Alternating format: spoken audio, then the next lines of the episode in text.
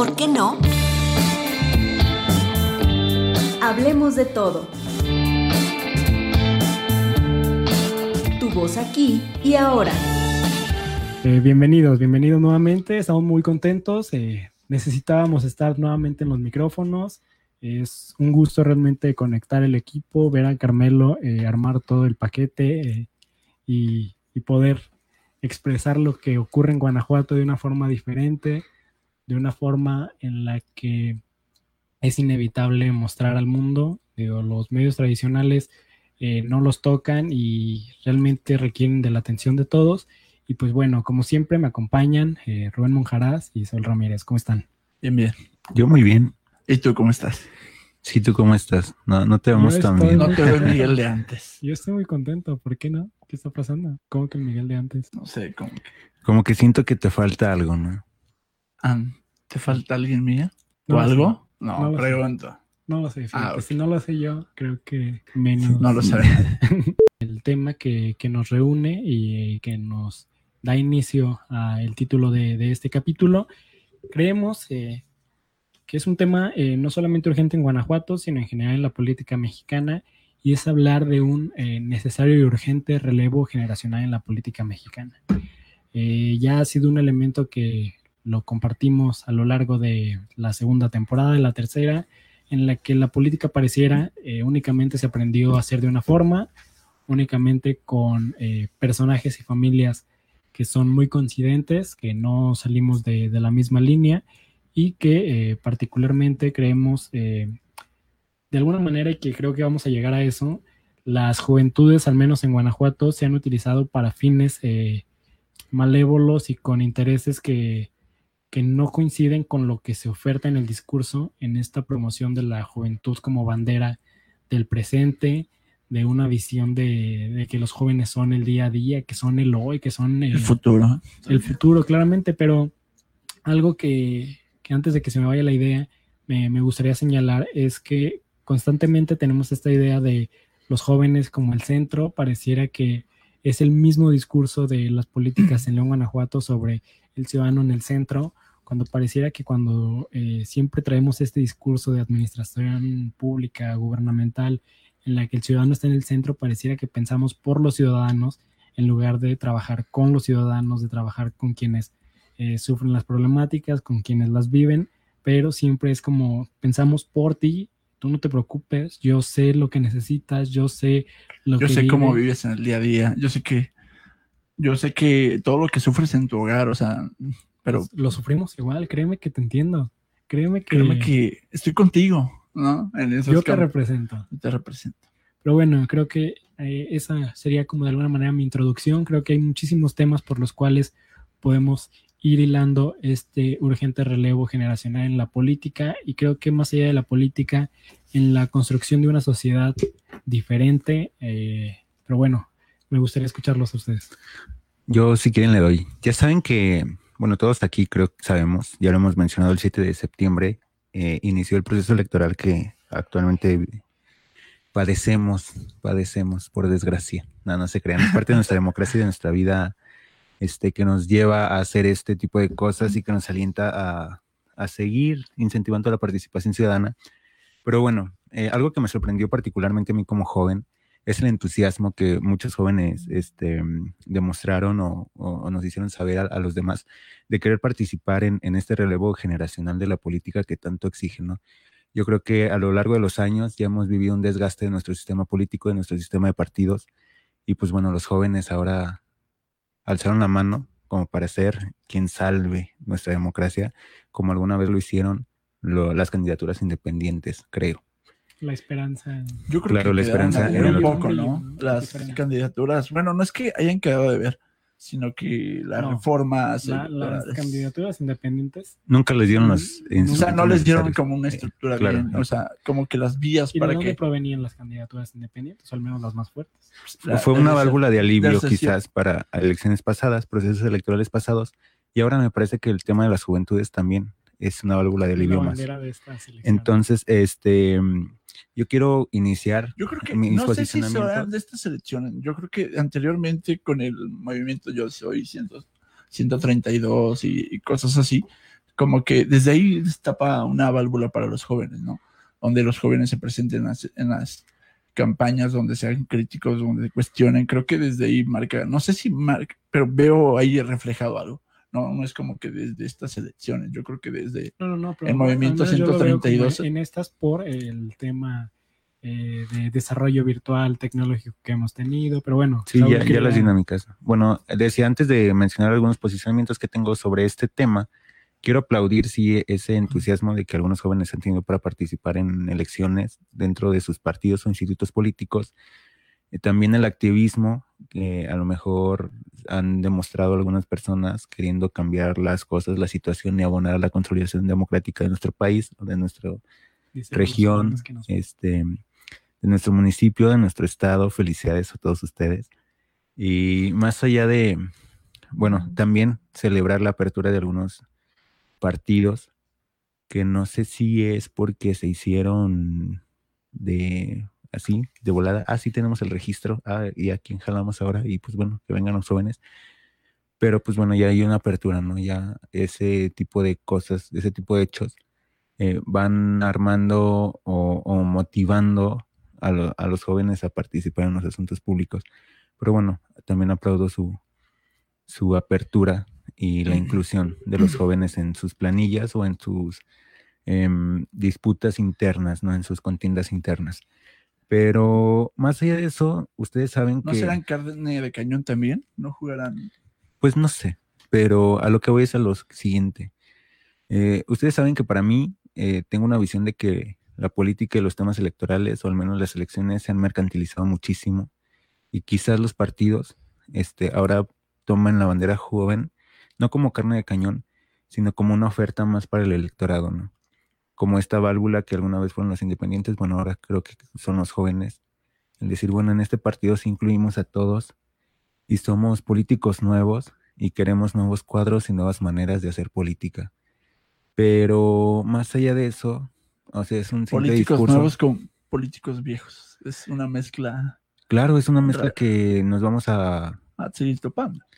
Sí, y, y hay muchos dicen, bueno, es que la experiencia y la juventud y podemos hacer cosas nuevas y el cambio y ver el progreso de manera organizada, pero yo creo que así en términos reales y con lo que vivimos, sabemos que algo que la neta a mí me da miedo, digo, más allá de lo que ya aplaudí, es que los jóvenes que participan eh, son jóvenes como con poca experiencia. Digo, no voy a hacer juicios de valor, Ahí- pero al menos la política siempre ha sido vista como gente Que este, traen currículo detrás o Claro. ¿a qué te refieres? con un activismo ya consolidado, reconocido, o hay institutos políticos, partidos como el que Yo creo enfrentamos que en a veces ni Guanajuato, activismo, Saúl, ¿eh? O pero al menos, No, no, no, pero tienen una estructura, una carrera. Un eh, andamiaje. mira, con que sea, viven el dogma de un partido, por así decirlo, ¿no?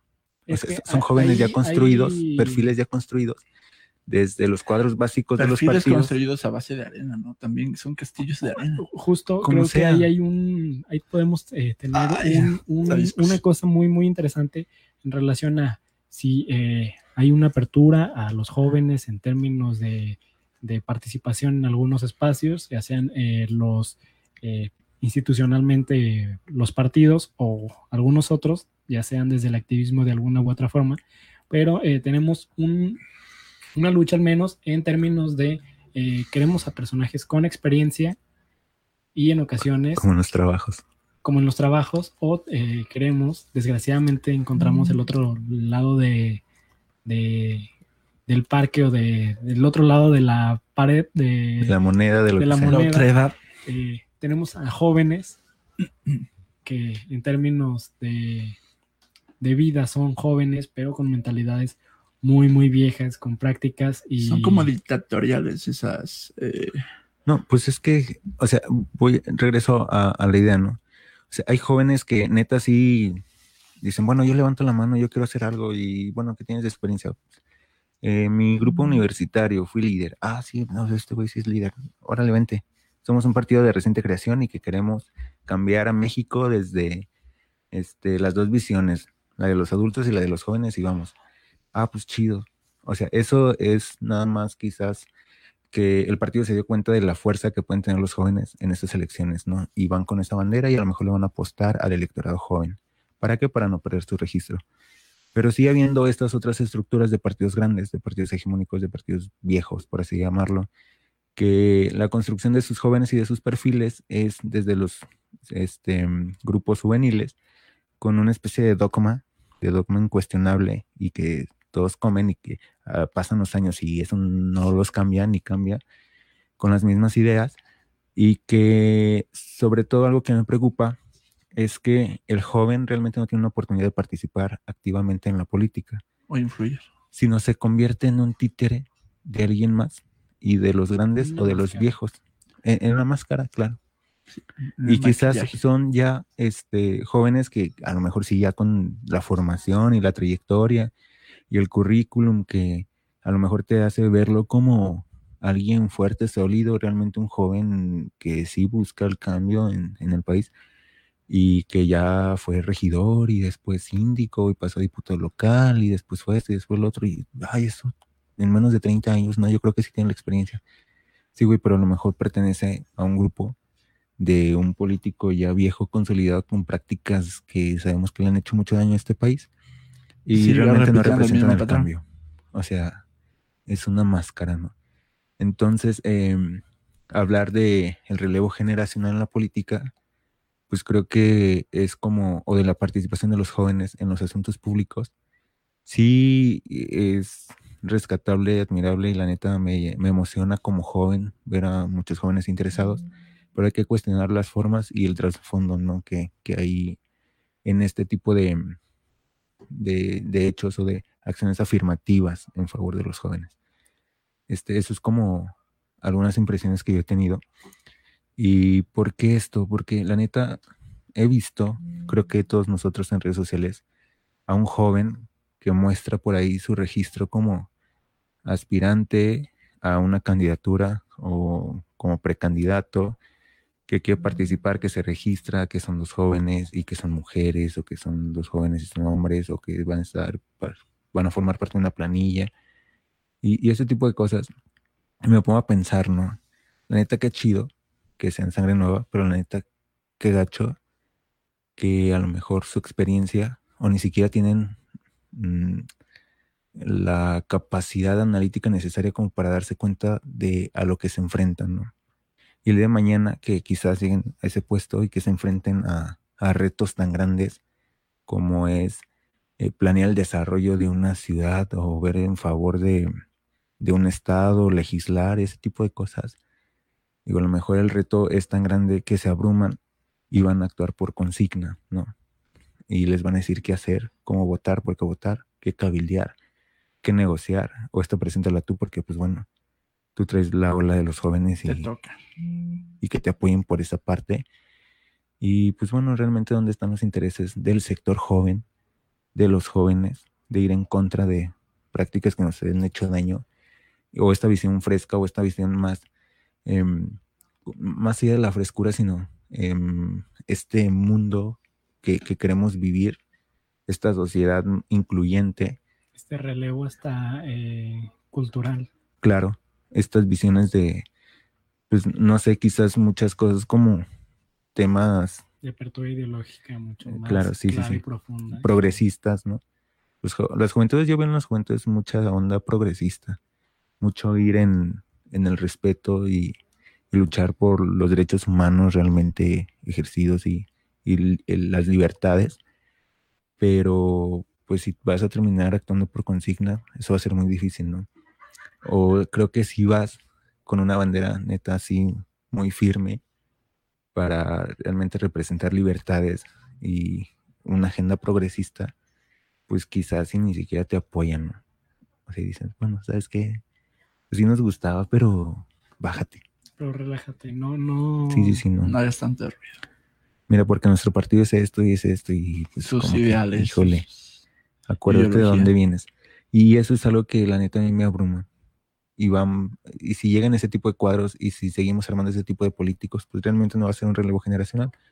Va a ser una transición pausada hacia el progresismo ideológico que tenemos los jóvenes, hacia este esta nueva era de... Va a ser una, una simulación de alguna manera, porque creo que justo lo que mencionas me hace pensar en todos los eh, estandartes juveniles que al menos eh, en nuestra cercanía o en Guanajuato se han dado y es mucho a partir más allá del fortalecimiento de la construcción de una formación profesional, de una visión eh, íntegra, ética, en favor de, de, quienes posiblemente en algún momento pueda representar a través de, de, un cargo de elección pública o a lo mejor de alguna cuestión ya pues plurinominal, eh, hay, un, hay un fortalecimiento en mayor cantidad de imagen de eh, promoción como esta línea que ya hemos mencionado mucho de personajes de categorías en la que el aumento, el, el posicionamiento público que tiene el, Sí, joven, el, el discurso de juventud, más allá de eh, esta propuesta en incidencia en la política real. Una Naya. De, eh, Iván Naya es un ejemplo clarísimo, pero, Pero ese no es e- joven. era, era el más jo- era el más Más viejo jo- eh, con, con la máscara de, de de juventud. joven. Era el más desgastado con la máscara de joven, quizás, ¿no? Pero, o sea, la inclusión de los jóvenes, les está repito, mal. no está mal. No, ver, Pero no. creo- creo que- Para nada. Eh, tenemos que voltear a ver. eh, bueno, también creo que se ha visto a los jóvenes como una cuestión minoritaria, ¿no? Como parte de las minorías y como un sector al que hay que jalarlo. Y como lo dicen, las personas que son tomadas en cuenta para llevar el estandarte joven dentro de los institutos políticos, pues realmente no pertenecen a minorías. Son parte de, de una élite, o ya creo que está muy desgastada esa palabra en este espacio, pero sí a lo mejor sus condiciones no son de una minoría. Son personas con posicionamiento hasta social, ¿no? Con quizás hasta capitales y que no representan más que el- los valores que son estandartes de nuestro queridísimo Samuel García, senador. O, o esta parte, yo, yo creo que, hasta se está minoría, ¿no? O sea, no- caricaturizando la parte de los jóvenes. O sea, sí somos minoría, sí somos minoría por las no, no, condiciones. esos jóvenes que viven de una por decirlo así, como un tipo Samuel García, no Mm. todos los jóvenes viven en esas condiciones. Por eso yo lo, me atrevo a decir que son una minoría ellos. O sea, Sí, como pero la, la minoría no es cuestión como de, ay, cuántos son y cuestión numérica, sino el- la adversidad de condiciones o la- las brechas de desigualdad te hacen Ah, ser bueno, una sí, minoría. eso. Evidentemente todos somos minorías, pero estas brechas de desigualdad y que los jóvenes que traigan el estandarte como para participar y representar a las juventudes en espacios de toma de decisiones, en candidaturas, eh, creo que no pertenecen ni traen una agenda de minoría.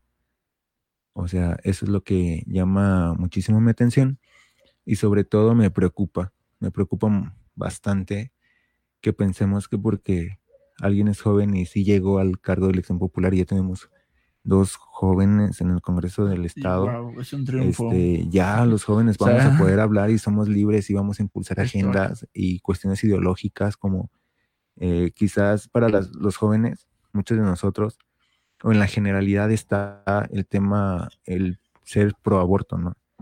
Y a lo mejor ni siquiera tengan eh, la valentía o el valor civil de presentar una iniciativa en ese aspecto.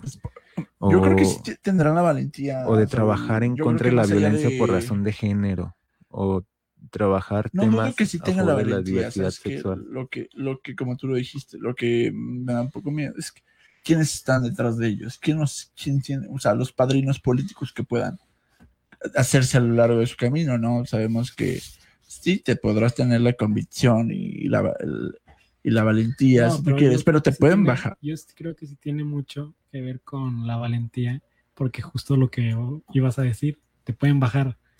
O sea, el tema de, de, primero, haber sobresalido como joven en algún espacio, ya sea universitario o social, y, y lograr el reconocimiento de, de un grupo para poder en su momento eh, competir por algo y formar parte de la política de alguna manera real, aunque sabemos que, pues bueno, estás, estás en una categoría diferente. Traes la cadena. Digo, eh, estás, no sé, o sea, sí, sí son muy plausibles los, los avances que hemos tenido, pero también son muy eh, eh, simbólicos nada más. O sea, no, no, no, la juventud no forma parte, al- hasta dentro de las le- primeras líneas políticas al interior ¿Te del partido acuerdas de no cuando- forman parte de las decisiones. Sí, ¿te acuerdas del claro ejemplo de que esa juventud de los que hablan los políticos o la, la mayor parte, ¿no? ¿Te acuerdas del el, el gobernador de, de Jalisco, el ex gobernador de Jalisco, este, en paz descanse, Aristóteles, Aristóteles. Sandoval, que se decía que era un joven, pero güey, un joven, yo creo que 40 años, bueno, más o menos dentro de la política de México para los... internacionales nos la dan hasta los 35, todavía eres joven. Ah, entonces, hijo, bueno, no, Sí, pero, no sientas pero, pero, pero Aristóteles, yo creo que no tenía ni los 35, yo creo que pasaba un poco de, de, de la edad, ¿no? Pero somos, somos como que, bueno, o categorizan de manera como que, güey, joven dentro de la, de la, o sea, de la rama, por decirlo así, o de la categorización de, de la- del político o de la, de, la, de la gente que hace política en México. Creo que está bien, no, no sé cómo Ah, bueno, está. pues, si de eso hablamos, eh, Enrique Peña Nieto también era muy, Muy joven, para llegar a la presidencia. El nuevo PRI. Pero joven y viudo, híjole, así como en México. No, pues, es que hay gente que va Pero muy sí que hay que hacerlo. nuestros tiempos. Pero más allá de, de lo que hemos dicho, la neta sí es parte de un proceso, esto que estamos viviendo, como lo dice Rubén, a lo mejor empieza con el movimiento de las universidades desde el 68, no, no se crean tan atrás. E- Esta onda de... Pero el- no pero pues nunca tuvieron este, una incidencia quizás, sí, sí ese espíritu combativo que los llevó quizás a un despertar con esto de el Yo Soy 132 y que a lo mejor eso hizo que existieran algunas, em, algunos jóvenes interesados en los asuntos públicos, se les dio la apertura de los medios tradicionales de información. Prueba de ello está ahí este niño de Morena, ¿cómo se llama? Atolini Eh, Antonio Antonio Antolini. Antolini. e- este güey que pues De na- hecho, narra la historia ¿no? de, de cómo anduvo en- sí. este el movimiento y a lo mejor su poca experiencia en movimientos sociales y planeta todos los itamitas y los de la Ibero pues, así como que güey qué es esto no mames esto qué es la revolución o qué onda y, y el güey empieza como vocero entonces los medios lo captan a él empieza a abrirse un espacio se le da el espacio en, televisión en Televisa este los domingos un espacio que todavía sigue y pues bueno hay que jalar a jóvenes a que como en un espacio como este se expresen de la realidad que viven y de cómo la interpretan y de las diversas condiciones que hay. Em, y así empiezan, ¿no? Y entonces a lo mejor eh, lo ven a él muy chavo y con la influencia y los medios. Em, entonces se van creando como figuras que pueden ser modelos a seguir, pero que pues es parte de un proceso. Ahora a lo mejor lo estamos viendo. Digo, no sé si antes no estaba tan metido en los asuntos electorales o si la neta más jóvenes están queriendo participar como candidatos o representando institutos políticos. Me voy más por la segunda, que porque la neta sí me he metido mucho y siempre había visto como los mismos perfiles, y más en este Guanajuato, ¿no? súper desgastadísimo, donde lo único que hacen es, ah, ya te saliste de la diputación local, ahora que hay reelección, pues ya los perpetúan. Este, tres elecciones, 12 años, ah, no, perdón, 9. Y si se portó mal, lo dejan otro, no, no se crean. Pero em, se la pasaban rolando, rolando, rolando. Y ahora que hay oportunidades para chavos que levanten la mano y que han participado, pues está chido. Habrá que este, analizar quién de ellos llegan y las capacidades que tengan. Yo no soy de los que piensa que, híjole, como alguien que pues, tiene 20 años, güey, y no ha terminado una licenciatura, va a querer ser diputado local, ni tiene la preparación, ni esto, ni lo otro. No, yo Pero creo que todos pero eso es somos. la democracia, ¿no? La Sí, democracia sí. dice que eh, cualquier puede ser aspirante a un cargo Y yo no estoy en público. contra de eso. Yo no y estoy más allá de si tiene experiencia o no, este, no- bueno, que sí hace falta gente que se prepare, ¿no? Pero también Yo no es como un doble, doble Voy para allá. sentido. Este, yo no estoy en contra de, de sus libertades y del pleno ejercicio de, sus- de sus derechos, Derechos. políticos, electorales, pero la neta, si te enfrentas a alguien con experiencia, hecho en un instituto político, quizás dogmado como sea, pues a lo mejor tienes menos condiciones. Lo único que puede hablar bien de un joven es realmente actuar en favor de los jóvenes, sea como sea, sepa o no sepa, preparado o no preparado, sino el espíritu combativo. Y, y hablo de combate porque, pues, para llegar y realmente representar algo este, en favor de las juventudes, creo que hay que ser opositor. Porque si es desde el oficialismo, desde el partido que está y que nos domina, pues yo creo que el esfuerzo, la bandera, pues sirve de poco, ¿no? Prueba de ello, ahí está nuestro diputado joven eh, por una ley de juventudes. Sin las juventudes, bueno, los escuché a todos, pero no agarro nada. Este, reconocemos el... Los escuché a todos, pero como sabemos que a los jóvenes de Guanajuato les importa El montón. apoyo. el apoyo eh, La económico, la beca, eh, los viajes eh, por Europa, eh, vamos a fortalecer el instituto que más allá de fortalecer a los jóvenes, promueve una red clientelar, una ley extrañamente de promoción oficial en la que más allá de la ley de las juventudes tenemos una ley para eh, robustecer el instituto que tanto nos ha dado, al menos en estos últimos periodos, y vamos a complejizar la, el manejo de recursos al interior que sabemos. Es una red clientelar muy, muy cabrón. No, esta, esta ley nada más fue como para organizar, estructurar un nuevo eh, instituto. un nuevo instituto de jóvenes que es- el Partido Acción Nacional se ha dado O cuenta sea, que es como otro brazo, un brazo. que- No, que- es el- no, no, no, no, es algo que les puede dar hasta para ganar. No, sí, Elecciones. Y- y claro. que hace poco lo decíamos eh, sin, sin grabar, ¿no? Extrañamente, un instituto de educación para eh, financiar, a los Financiar- jóvenes se comió al Instituto de la, Juventud, al menos en espacios como es la ciudad insignia eh, de León, Guanajuato. No, y tú ves como estos jóvenes que son beneficiarios este, hacen campaña. Hacen campaña, que hacen, no? Este, a favor y a favor de un instituto o una institución como lo es Educafin, como lo es Injuve, pero son redes clientelares muy cabronas. O sea, si no lo ves así, no sé, o no te has dado cuenta de las de los tentáculos que tiene el gobierno, porque son tentáculos que creó este Miguel Márquez. Márquez. ¿Mande? Que te abrazan. que te abrazan, dicen, ¿quieres una computadora? Eh, nosotros te lo ofrecemos. No, no, y más y, unas allá compu- de... y unas computadoras sobre, sobrevendidas, ¿no? No, No, no, creo no que es más allá de- del producto, eh, esta línea en la que, digo, es una cuestión como que ya está muy, muy vieja, en la que hay un estado paternalista que te ofrece todo, y si hasta como esta, esta línea en la que las oportunidades, al menos en Guanajuato, están. Como joven debes aprovecharla porque tenemos el máximo potencial y lo dijeron hoy tanto Diego Sinue como Héctor López Santillana. Los jóvenes de Guanajuato son, eh, tienen que eh, salir La de, tienen que ser la punta de- del país, tienen que ser los que compiten por los mejores espacios eh, en términos tecnológicos, industriales y de empleo para representar a Guanajuato en otros espacios. Cuando creo que, lo hemos dicho muchísimo en este programa, el- la- l- las crisis que vive este Guanajuato, que son variadas, creo que más allá de seguir pensando en materia de crecimiento económico, tenemos una, una deficiente eh, social. desigualdad eh, en términos de derechos humanos. O sea, hay un montón de prioridades para los jóvenes que son totalmente ignoradas por estas visiones eh, viejas y que pareciera Con queremos- caras nuevas. ¿no? Y que, y que, no sé, aquí ya, ya se me vino a la mente algo muy, muy raro y que creo que es muy evidente en Guanajuato.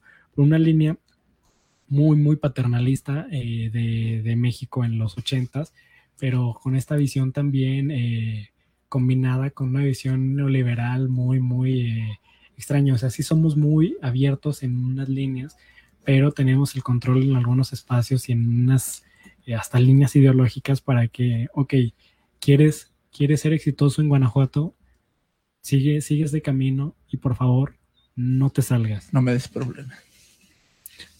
Sí, bueno, regresando un poco a lo que fue la ley de las juventudes, solamente se armó un andamiaje institucional, eh, desapareciendo el Instituto de las Juventudes o de la Juventud para fortalecer un instituto de financiamiento, algo de financiamiento de la educación. O sea, y tú dijeras, bueno, lo fortaleces y las brechas eh, de inclusión tecnológica desaparecen o mm, no sé, ya la educación mejora, hay menos deserción escolar, pero lo que hemos vi- visto, y más con esta onda de la pandemia, es que a lo mejor se agravan, ¿no? Porque tuvimos que mudar a, las cuestiones tecnológicas y pues bueno, le das la computadora pero no sabes si tiene internet, le das la tableta pero no saben si tienes conexión. Y algo que ya pasó y que quizás se había estado trabajando es esta onda de la inclusión, que pues bueno, resultados creo que no hemos visto y la brecha ahí sigue, ¿no? Y la deserción continúa. Entonces, em, lo que decían, la política pública en materia de jóvenes ha estado vista opuesta a través de modelos de ciudades que no somos. O sea, eso déjalo a alguien que tenga muy poca desigualdad o estados que neta sí generan un chingo de capital, como para que todos seamos clase media y no haya ni pobres ni indígenas ni un chingo de lenguas, bueno, dialectos o lenguas indígenas. Entonces, eh, la neta, lo único que hace esto de este es el modelo, esta imposición que ya hablaban, de este es el modelo para que seas un joven exitoso y para que te vaya bien. Este sí, este, estudia, sé inteligente, saca buenas notas, inscríbete en nuestros programas porque te vamos a dar el acompañamiento hasta que dejes de ser joven. Que es una beca, que es en viaje, que sea allá, que es para acá, que es un proyecto social. Y, te vamos a armar como alguien ejemplar a nivel nacional. Te vamos a vender. Este, ya cuando termines te vamos a emplear pero este, tú tienes que ser esa bandera de que Guanajuato va bien. Vas a y, tú, y tú eres el claro ejemplo, ¿no? Y vas a ser el promotor no, de o sea, esto. no, o sea, y vas a ser el promotor no de ese modelo. O sea, lo que hacen es que hacen promoción de, de esos modelos y que los jóvenes quieran participar de esa misma, eh, de esos mismos espacios y seguir este modelo. La onda es que las oportunidades, las oportunidades no están hechas para todos. Y los que acceden son jóvenes que estudian en, uni- en universidades privadas, que tienen los capitales, que tienen el dinero como para irse a un voluntariado sin necesidad de una beca. Y los de bajos recursos, no sé, no llega, seguramente no que ayuda de cada año- Y- y- de cada año, de cada convocatoria, viajes al extranjero, quizás hay hasta cuotas y ya lo han manejado así, ¿no? Este, universidades de León son cuatro quizás, hablando así como ejemplo. Pues dale 20 a estos, 30 a esta otra, 40 a estas y 25 a la otra. Em, tenemos mil becas para todo el estado en, no sé, 250, no sé, por periodo al año, en cuatro periodos al año, 250. Entonces, em, que se compitan las 250, pero pues ya tienes este, comprometidas quizás 115, 125 a estas universidades públicas, por así llamarlo. Y los que compiten por las otras son gente de universidades privadas, que, pues bueno, o sea, su formación sí los hace sensibles, universidades católicas con sensibilidad y todo esto, eh, que se preocupan por el prójimo a través de sus cuestiones ahí Jesuitas. Sí, sí, sí. Pero que pagan, o sea, universidad, güey. Y, y lo único que haces es que estás privilegiando a, A un sector siempre. digo, minoritario. parecía que no, porque la convocatoria está abierta para Está todos. abierta Y- pero para así todos. es. Pero en, Y, en y quienes va- es- no van a desertar, van a ser ellos, los de las Donde se puede universidades decir que es piso públicas. parejo, ¿no? Pero No, la convocatoria es incluyente. la convocatoria Pero ¿para quién crees que sea más difícil? Alguien que... Y, y- y un comentario sobre No, esto. de- de- déjame nada más terminar esto. Ah. Entonces. Lo único que hace es que el modelo a seguir siguen siendo güeyes que su condición, este, güeyes y morras, que su condición pues ha sido favorecida y, y sigue siendo parte no solamente de una manera de estudiar y de ser joven, sino ya un estilo de vida de una categoría social y lo único que hacen es beneficiar a ellos y acrecentar las brechas de desigualdad. O al menos el, el- el impacto del proyecto no suma, no jala a mucha gente en condiciones vulnerables, hacia- ¿no? Por decirlo así. no si se convierten ver. en una oportunidad de, de esta cosa. ¿Cómo, ¿Cómo se le dice? La... mm, Híjole, cuando saltas como de una clase a otra. Ah, una Movilidad social. movilidad social. eh. No se convierte en un ¿no? instrumento Y, de y movilidad. qué tanto que en los eh, de alguna manera los ejemplos cercanos que tenemos y que digo la, las oportunidades eh, digo no se pueden de alguna manera negar digo la- las opciones que presenta estas estas convocatorias en las que el piso es parejo y que pues la verdad en el fondo no, no, no lo son y, No es tan parejo. y- y vamos a explicar por qué si bien eh, quienes ya han podido participar en uno de estos viajes por Europa, que, que pues bueno, los diagnósticos y las justificaciones, los argumentos de, estas, de estos viajes son para que los jóvenes aprendan otros modos de vida, tengan eh, un impacto, un fortalecimiento en la educación profesional, personal y demás. Pero pues bueno, la mayoría de ellos, primero hemos visto que son eh, pues, vacaciones que pues, no, nadie las puede negar. Digo, si tuviéramos la oportunidad cualquiera eh, de nuestro alrededor la tomaría, pero sí hay que reconocer que justo lo que menciona Saúl nos habla de eh, dos mundos totalmente distintos. Aquellos que parten y que tienen unas costumbres económicas, sociales, culturales de otro, de otro nivel, a diferencia de quienes formamos parte de una mayoría eh, que aspira a tener una vida así. O bueno, no, no, tener una vida así, sino una mejor calidad de vida, una cuestión en la que eh, no tengamos que pensar en si voy a comprar algo, voy a un viaje o no sé. Voy a comer eh, mañana también. Exactamente, o sea, hay, hay diferencias abismales entre los modos de vida, entre, oye, compraré, eh, no sé, un videojuego que hasta es un privilegio. O, si compro esto no alcanza para el camión. No alcanza para aquello, pero bueno, a lo que iba. Eh, por ejemplo, tenemos casos conocidos de, de jóvenes que justamente al acceder a una universidad, que eso también hay que mencionarlo, cuando accedes a un nivel educativo mayor vas conociendo oportunidades que el mismo Estado provee para eh, estos jóvenes. Bueno, ahí encontramos otra vez un montón de diferencias. A lo que voy es que, eh, bien, accedes a este nivel de oportunidad, pero eh, estas oportunidades son como de alguna manera un porcentaje mínimo de lo que todo el proceso implica. explícome. tenemos compañeros que pudieron participar en estos proyectos, pero algunos de ellos se fueron a Colombia, a España, España. a no sé, a Perú. Y, si bien hubo un apoyo para que realizaran este viaje. Sí, pero no fue del todo. Un, gran porcentaje de ellos eh, se endeudó. Se endeudó fuertemente. No solamente ellos, sus familiares. su mamá, su papá, hasta su abuelita, este, pues, les dieron, o, se endeudaron para que, no, es, no es que esté mal, sino que las condiciones este, son muy diferentes. Pensamos que el chico que va en la Ibero no es por, este, no es necesario.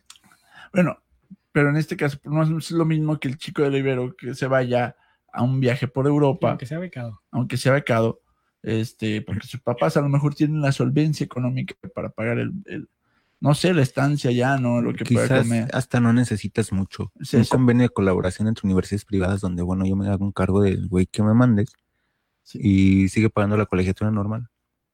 Y el chavo a lo mejor no son muchos sus gastos. Proyectos pero son redes de universidades. claro. No, y, eso es a lo que hablo, o sea, lo que les decía, el pedo de Educafin es que es un, em, como un fideicomiso, es, es financiamiento. Yo sí te apoyo con tu viaje, dime a dónde vas. Y si quieres irte a un congreso y no tienes lana, este, yo te apoyo con los vuelos.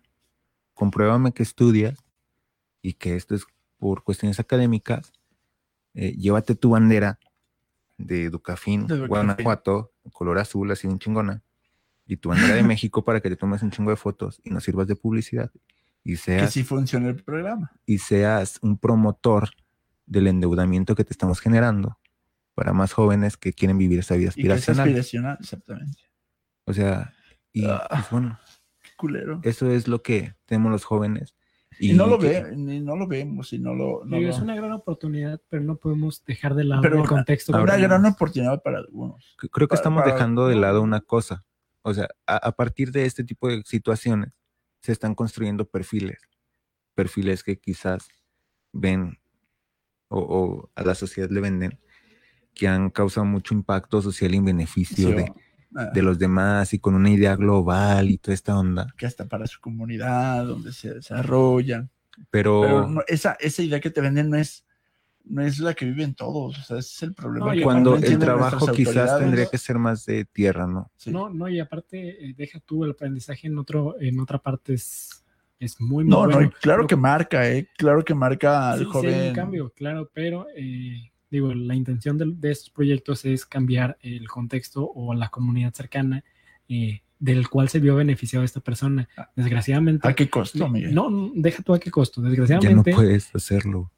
No, no, no hay ninguna cuestión metodológica de medición de cuál fue el impacto de que este ciudadano se haya ido a, otro espacio. Digo, ya sabemos que aquí nada más es una cuestión mercadológica en la que compartimos. Pero es que, todo, de ¿sabes cuál es el mal? Que todo lo queremos ver con números, ¿no? El que tú dices Sí, que claro. no. E- Ese es el problema. Ese es el problema. 200 también. jóvenes se fueron del estado este, sí, de al año a España. Y con nuestro convenio, con sabe qué pinche organización a nivel internacional, llevamos 300 leoneses a un voluntario internacional. A Europa. Pues sí, güey, y llegan y qué, y eso qué. Eso sí, a quienes se portan bien y son la imagen, te digo, los construyes. Y a lo mejor después van a participar, regresando al tema que abrió esta discusión, en la vía política o como un modelo de incidencia en los asuntos políticos y públicos. Porque pero ¿cómo construyó un- su perfil? Exacto. De alguna manera. Ya dentro de una institución, ya con el ofici- oficialismo, prototipo que se arma. No, y- y- y Por eso les decía y que- antes de, la posibilidad del viaje, lo que platicamos hace poco, eh, necesitas tener 30 horas de, de actividad en alguna comunidad, parte de estas líneas en las que hay una formación, hay toda una línea estratégica que, bueno, ya cumpliste con esas horas, ahora sí puedes también. contender por algo que, que no, o sea, no es de conocimiento de todos, pero ahora sí puedes contender por eh, tu viaje a, a a Barcelona. las Europas.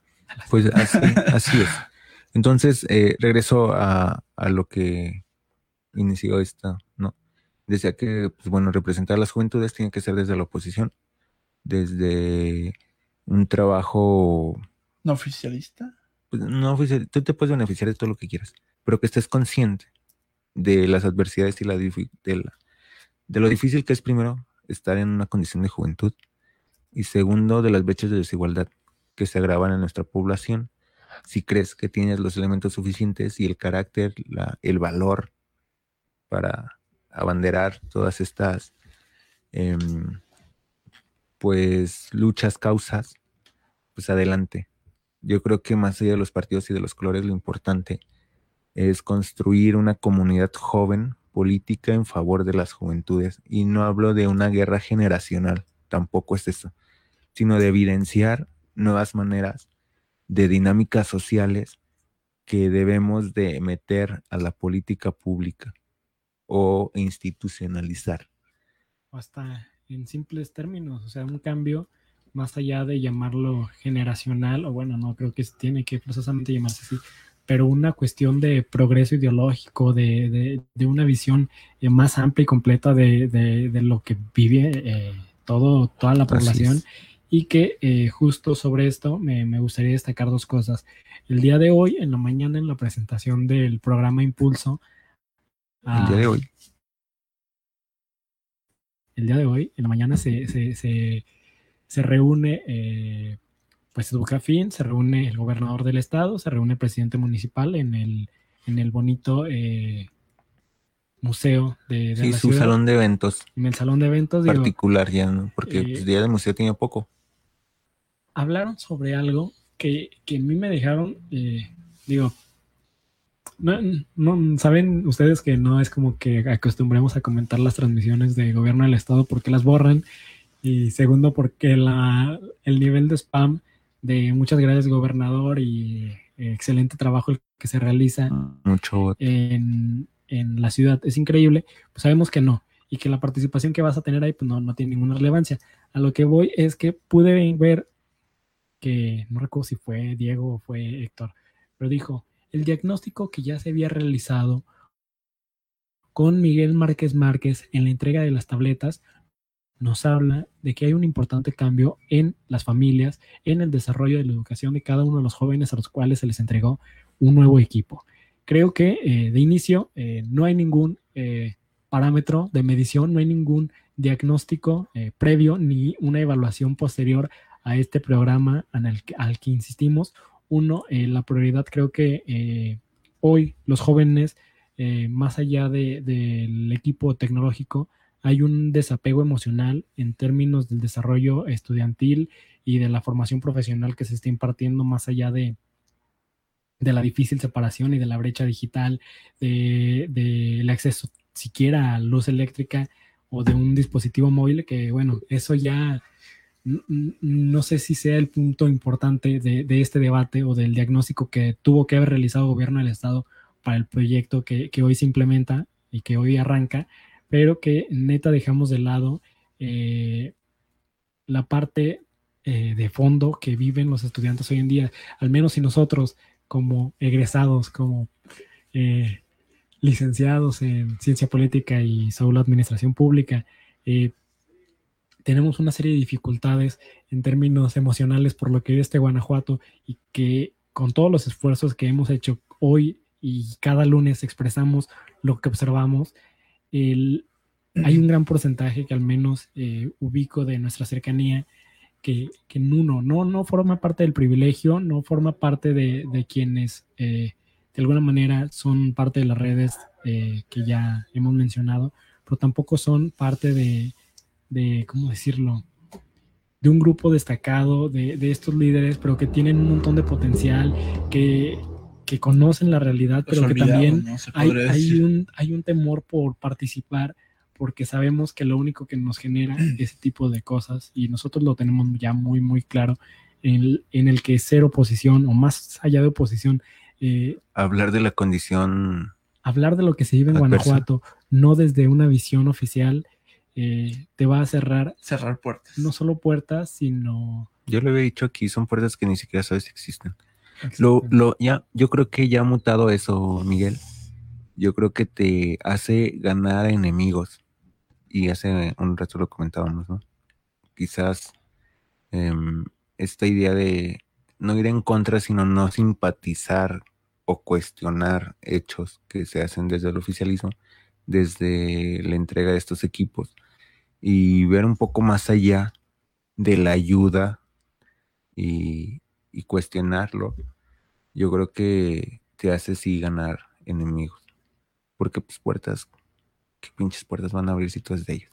Ay, aparte, si, si ya estando adentro vas a hacer eh, o vas a replicar un discurso o vas a de alguna manera hasta perder la esencia de aquello que, que tanto pensabas ibas a buscar una vez ingresando a ese espacio, que pensabas que a lo mejor eh, bueno, la convicción que tenía. Ya, ¿no? ya, terminé mi carrera, ahora sí puedo formar parte de un mercado laboral mucho más eh, amplio, de alguna manera más competitivo, que me va a permitir promover en mi familia una mejor no, y condición. tener la movilidad social como tal. Y de alguna manera voy a apoyar a la gente que tanto lo necesita y te topas con que, uno, eh, primero, quién sabe si tengas la oportunidad de ingresar. Y una vez ya dentro, quién sabe si tengas la oportunidad de expresar aquello que no estás conforme o que no estás de acuerdo con lo que se lleve adentro, sabiendo que eh, estás fuera sí. en el primer momento en el que no, no digas algo, en el momento en el que pienses distinto ya pareciera como o que visibilices el problema no ay pues bueno ya no este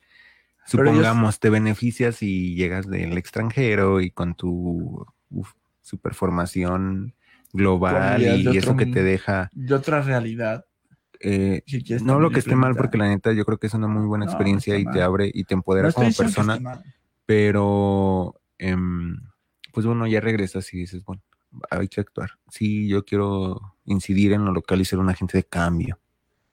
Y a ver, los ODS, mi comunidad que veo, esto está mal. Y es corresponsabilidad. Somos la comunidad y es el gobierno.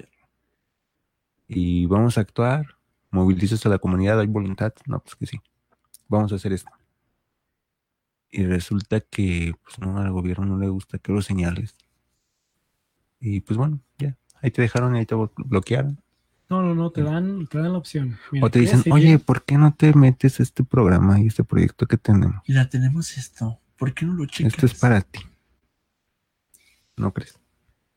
Y pues ya, ahí es acabaste tu No cuento. me gustó la manera en cómo me lo dijiste. Digo, y hay, hay un clarísimo ejemplo y que neta, eh, digo, si en algún momento se quedan a, a escuchar esta, este capítulo, eh, hay un discurso muy, muy interesante que, que, me gusta y me gustaría en algún momento que participaran acá y, y en Guanajuato, porque, digo, sabemos, uno, que, que aunque eh, el discurso de la mañana está encaminado a decir que, eh, y se los comparto, eh, decían que la matrícula estudiantil había incrementado, al menos en la UBEG, porque los jóvenes saben que hoy está en tendencia y es la única posibilidad que tenemos, digo, ya no tenemos de otra, el ingresar a una formación virtual. estaban aplaudiendo el nivel de crecimiento que había tenido la UPEG en posgrados, en maestrías y en otros elementos.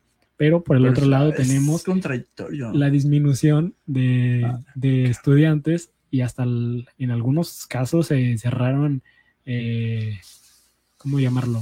Eh, licenciaturas, eh, especialidades y demás espacios académicos por la falta de, de interés de los estudiantes. ¿A qué voy con esto?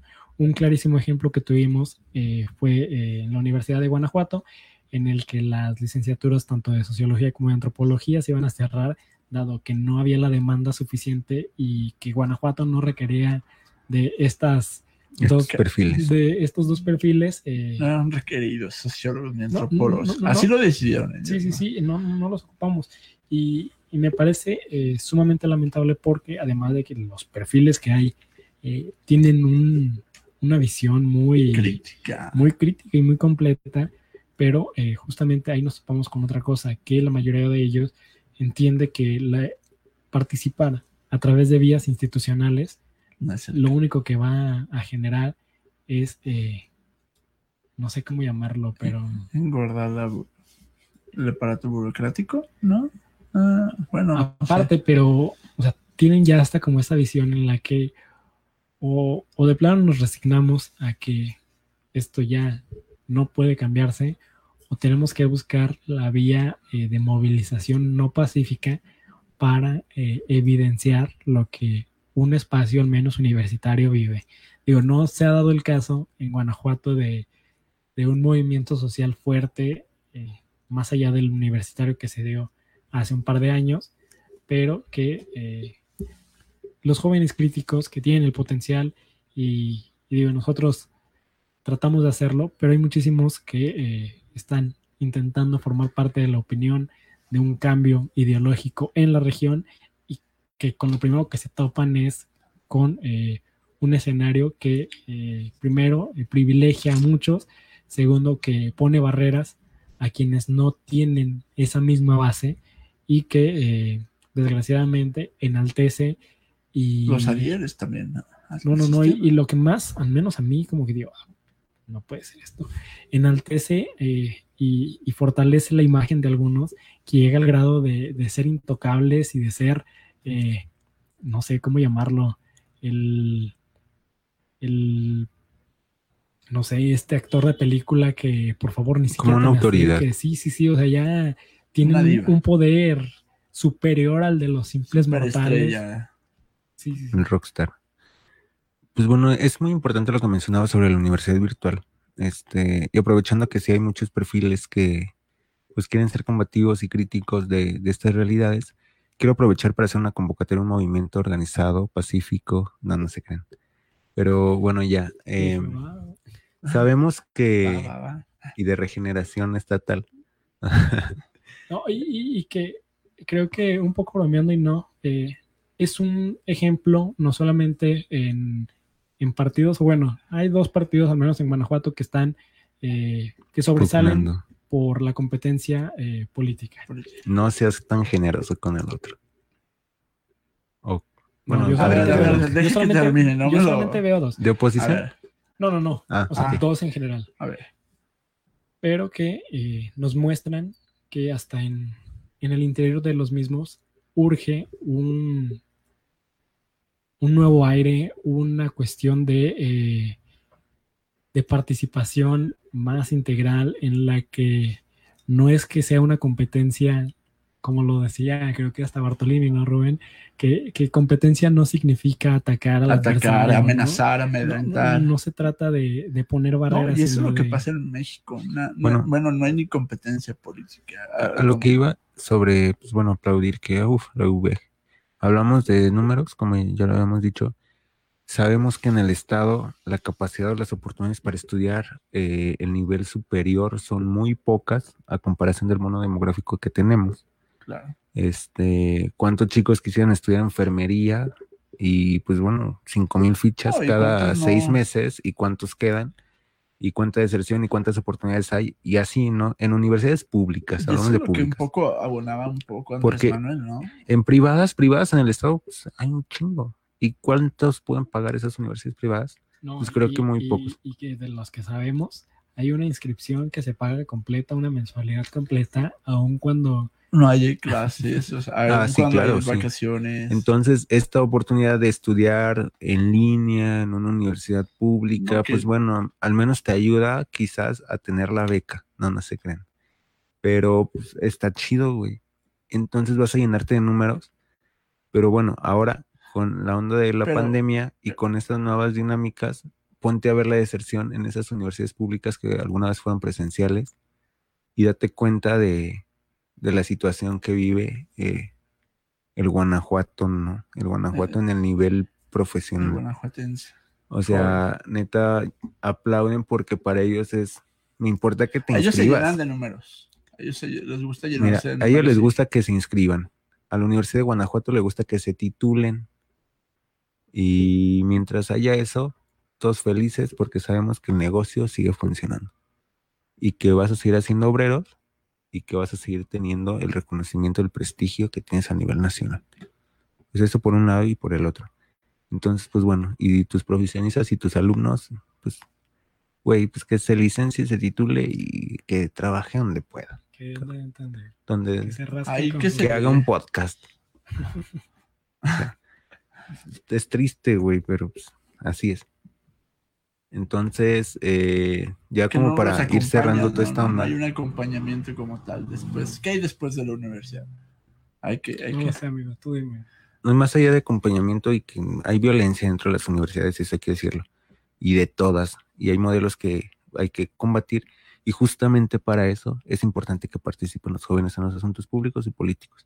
Yo celebro, eh, ya con esto cierro este tema, creo que ya nos fuimos mucho y ya abarcamos demasiado, este, la participación de, de los jóvenes en, en ondas eh, de este tipo, pero que se den cuenta que ah, sonará muy trillado y lo que sea, sí somos el cambio, sí somos esto, sí somos lo otro. Este, créansela y yo creo que como cualquier ciudadano, eh, el informarse, el cuestionar y el vigilar sobre todo el- la acción gubernamental nos puede ir formando para que en algún momento tengamos este, capacidad, conocimiento y simpatía en los demás para una cuestión de representación y que se den cuenta de que pues por ahora quizás seguirá siendo un, un estandarte, un discurso, una estrategia electoral, pues para ganar ese bono, que cada vez vamos a hacer más. Y la onda de los jóvenes en la política, pues apenas va en crecimiento, ¿no? No sabemos en qué elecciones llegue el auge, quizás en las próximas, que van a ser generales, ¿no? O sea, Sí. presidencia y, y se va a renovar todo. Entonces, mm, ahí sería importante ver qué tanto estos perfiles viejos que se la pasan brincoteando brincoteando. ya salen y entran jóvenes. Y que estos jóvenes realmente representen jóvenes. Y que quienes estén ahí como jóvenes y con esta bandera, este, hagan una agenda por las necesidades de las juventudes. Mm, Agenda progresista más allá de partidos, ¿no? A mí me encantaría que, pues bueno, esta propuesta fue de nuestro diputado, esto y lo otro. Ay, güey, joven, sí, algo progresista. Y, si y que no voten por consigna. De que, bueno, sí, PT y Morenos, vamos a votar a favor. Y los otros güeyes, aunque no sé, el tricolor tenga chingo de jóvenes, porque ya todos están en la cárcel, eh, a lo mejor voten contra, ¿no? ¿Por qué? Porque pues, no hubo negociación, no hubo cabildeo y no nos pusimos, no nos pudimos poner de acuerdo. O sea, son mismas formas de hacer política y eso es lo que hay que cuestionar. Pero, pues bueno, no sé qué opinan ustedes de tanta locura. Es que bueno, creo que hay muchísimas cosas y eh, al menos una cosa con la que me gustaría cerrar este tema es que sí, además de que tenemos que buscar una agenda mucho más de juventud, eh, también como jóvenes no hay que permitir que únicamente se nos utilice como eh, herramientas mágicas de redes sociales, no únicamente manejamos esas líneas, tenemos la capacidad de analizar las problemáticas Sí, y de generar Sí. soluciones desde eh, nuestros conocimientos, desde nuestros contextos, para que la situación no siga siendo simulada como lo ha sido eh, al menos en Guanajuato.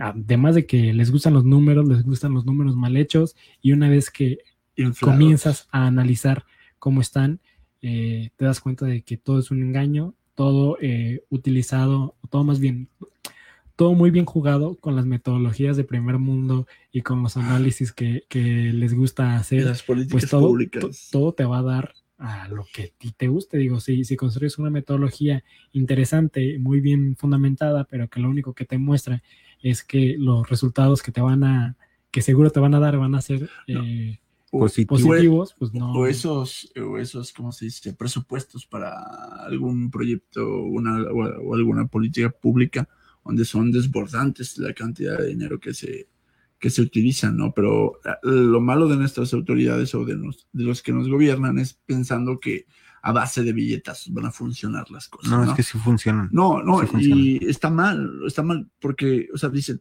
y este año se, se, se aumentó el nivel de, de presupuesto, pero, güey, si estás aumentando el nivel de presupuesto es porque tu política pública o tu, o tu programa no está funcionando. por la inflación, amigo, por eso tuvimos que subirle. No, no, o sea, en México se entiende mal, ¿no? Pensamos que a base de billetazos se van a hacer, van a tener resultado las políticas públicas o los programas sociales. Eh, claro, te digo, cada cuando sale un gobernante o un representante, eh, dice que, ah, pues se aumentó el presupuesto para tal programa, se aumentó el presupuesto para tal eh, eh, programa social. Y, y pensamos que al aumentar este está funcionando y es al contrario, ¿no? Si estás aumentando es porque no, no está funcionando tu programa social o tu política pública. No, más allá de discutir eso, creo que hay que primero ver eh, qué tanto de esos recursos realmente se utilizan para las políticas públicas, claro. porque hay, ¿Cuánto un- va a parar ahí? hay un montón de, De desvíos, de, de opacidad en Ah, los opacidad. procesos y las en la asignación De sobre todos los recursos.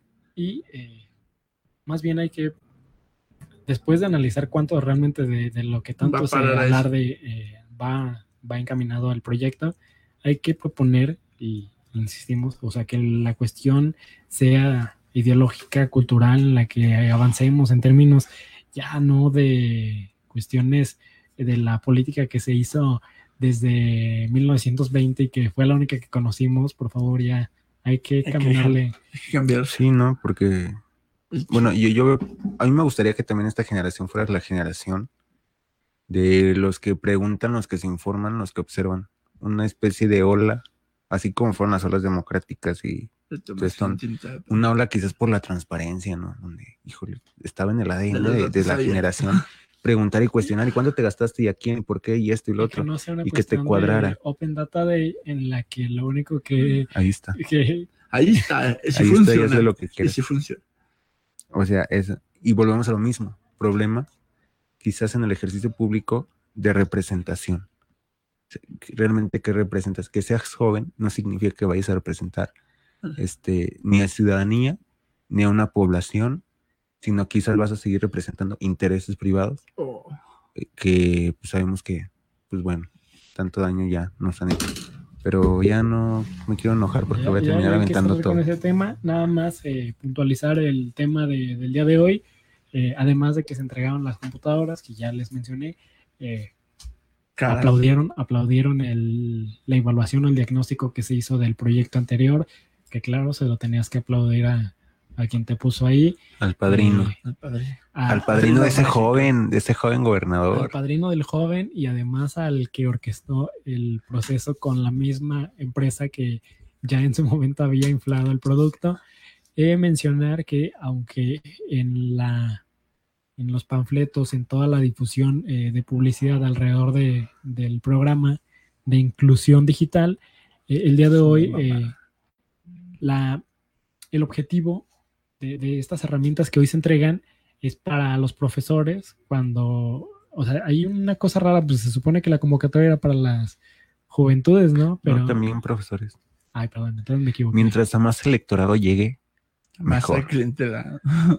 Mira Bueno, aquí. Es, es interesante cómo eh, Meta quieren traer este discurso de la mentefactura que me sigue dando risa cuando no hay un hay una cuestión de, de trasfondo seria. O sea, neta, no podemos pensar en una mentefactura cuando ni siquiera hay unas condiciones, tal vez ni siquiera de, de alimentación, de desarrollo emocional, psicológico, eh, en un escenario violento, en el que la complejidad al interior de las familias está muy cabrona y luego sales y todo está peor, entonces, ¿de dónde demonios te haces? Eh, ¿Por qué pensar en la pinche mentefactura si lo único que nos preocupa es que nos, nos maten o nos O que nos asalten? asalten, que no vamos a me comer roben. mañana. Y porque la violencia y la inseguridad yo creo que es lo que más le preocupa al guanajuatense actualmente.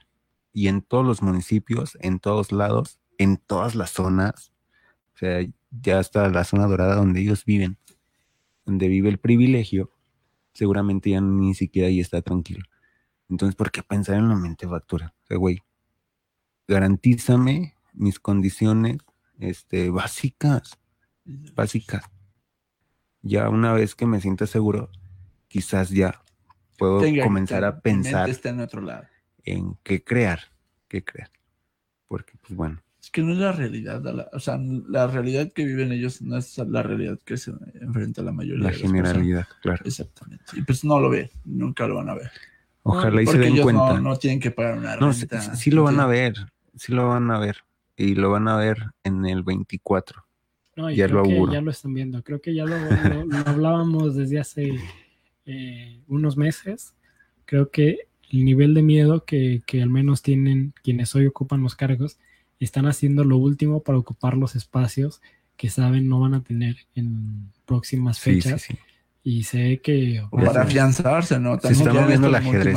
Ahorita se está moviendo de una forma tan cínica que, que lo que vimos con el procurador de derechos humanos, Es el. Persson, se, se está quedando Sí, muy ¿no? pendejo. Hay un pantano. Y, y desgraciadamente, pues también por las condiciones no se ha podido denunciar ese tema, pero bueno, creo que eh, no hay nada más que agregar en el tema de esta semana. Eh, posiblemente les estaremos compartiendo algunas noticias para que eh, formen parte de la opinión pública, para que eh, participemos todos desde las posibilidades que tengamos, pero que la, la opinión y la visión de esas realidades esté presente al menos en un espacio diferente y que en la medida de lo posible se reconozca en muchos más. Entonces, Muchas gracias por acompañarnos una semana más. ¿Quieren agregar algo? Mm, ¿Algún anuncio de nuestros patrocinadores? Híjole, deja que me haga el depósito. Deja que caiga. Ah, ya cayó. Ah, entonces. Déjame checar si ya me pagó, porque si no. No, no ha caído. No, no, no, entonces pues nada más agradecer a una a toda la audiencia que nos escucha una semana más. Eh, también comentar que sigue ahí la convocatoria para que se expresen y hagan este espacio suyo. Si tienen algo que escribir, algo que decir, recuerden que este es un espacio seguro, es un espacio de ustedes y hay que visibilizar todo eso que, que nos duele y las desigualdades, ¿no? Em, pues bueno, apropiénselo, ojalá y tengan el interés de, de colaborar, de sumarse a esto que sabemos que nos hace bien, a pesar de que el oficialismo diga que no, y que el camino que nos han enseñado que es el correcto y es el del éxito, ese debe ser. Pues bueno, actuamos desde acá y pues jo- como jóvenes tenemos una gran responsabilidad, ¿no? Porque Como también ciudadanos. volteemos a, claro, y como ciudadanos más, o sea, como ciudadanos más. Volteemos a ver a las generaciones de abajo, o sea, y la neta ya traen otra onda, más, más loca quizás, un poco más, que ya no corresponde a los nuevos modelos. Y yo creo que tenemos que ser ese puente y, y actuar como ciudadanos. Digo, si no fue nuestra generación, que quizás también esto es muy trillado, em, pues bueno, dejemos algo, la neta, no, no seamos la generación perdida, no sean gachos, súmense. Muchas gracias por acompañarnos una semana más. Nos vemos en la próxima.